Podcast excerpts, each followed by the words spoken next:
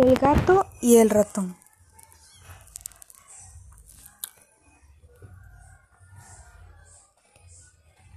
El ratón está de espaldas cuando de repente el gato comienza a correr hacia él. Espera, espera. ¿Qué quieres? ¿Por qué haces esto? ¿Qué cosa?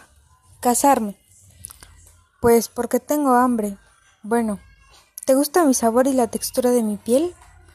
Mm, de hecho no. Odio cuando la cola pasa por mi garganta y todavía después de unas semanas sigue escupiendo bola de pelo blancas.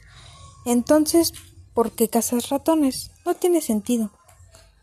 Tal vez, pero la iglesia de Doraemon, el gato que vino del futuro, nos enseñaron que para estar cerca de él debemos comer ratones, pues ustedes no lo aceptan a él como el único viajero del tiempo y salvador de la comunidad gatuna.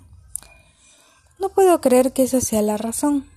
Hagamos un trato. Te dejaré libre si aceptas a Doraemon como único viajero del tiempo y salvador de la comunidad gatuna. Claro que no lo aceptaré. Para empezar, ¿por qué no existe? Y segundo, si lo hiciera, entonces no me convendría creer en él, ya que solo quiere salvar a los felinos. No te atrevas a decir que no existe, rata blasfema, porque está en todos lados y puede desatar su furia. Además, en la iglesia tenemos una comunidad de ratones creyentes a los cuales dejamos en paz. Doraemon solo es una caricatura de un gato azul. ¿Cuántos gatos azules conoces? Yo creo que para demostrar su divinidad, Doraemon eligió el color azul para que ninguna raza sea discriminada y la televisión fue la manera de extender su mensaje en nosotros.